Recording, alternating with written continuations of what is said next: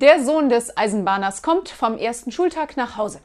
Alles Schwindel, klagt er. An der Tür steht erste Klasse. Und was ist? Lauter Holzbänke.